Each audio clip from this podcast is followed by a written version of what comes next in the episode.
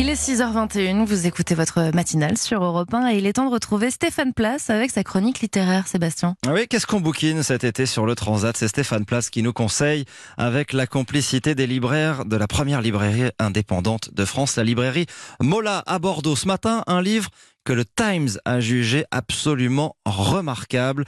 Son titre, L'empreinte, signé d'une jeune auteure américaine, Stéphane Place.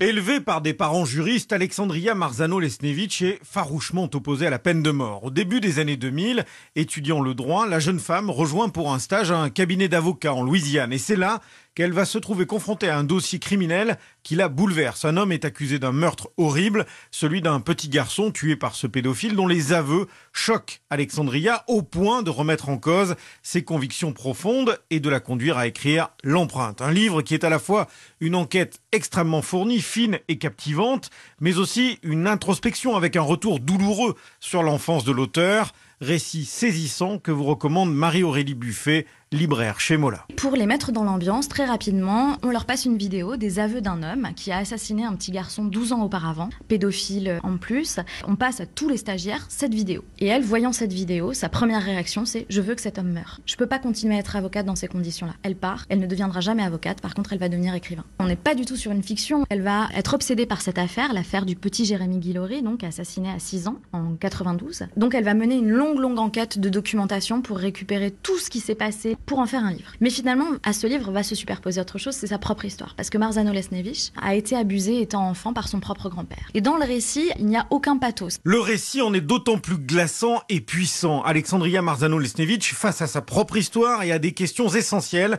personnelles, que suscite chez elle l'affaire Rick Langlais, du nom de ce meurtrier qui a tué le petit Jérémy. J'ai alors appris que la mère de Jérémy Guillory avait témoigné à l'époque en faveur de Ricky Langlais.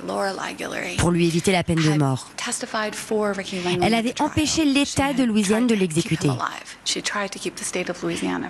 Cette nouvelle a déclenché chez moi un grand conflit intérieur. Comment avait-elle été capable de faire cela alors que je n'aurais pas pu? Qu'est-ce qui m'échappait dans cette histoire Et puis la question qui s'est imposée, c'était est-ce que c'est notre passé ou est-ce que ce sont nos convictions qui déterminent ce que nous sommes C'est une question qui m'a hantée pendant de nombreuses années. Et dix ans plus tard, je suis retournée en Louisiane pour me pencher sur cette affaire et mener l'enquête.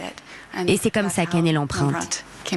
L'empreinte, c'est un livre qui laisse une trace indélébile dans la mémoire du lecteur, pris dans l'intensité de ses lignes et des interrogations qu'elle soulève. Voilà, Stéphane Place, l'empreinte d'Alexandria Marzano Lesnevich, c'est paru aux éditions Sonatine.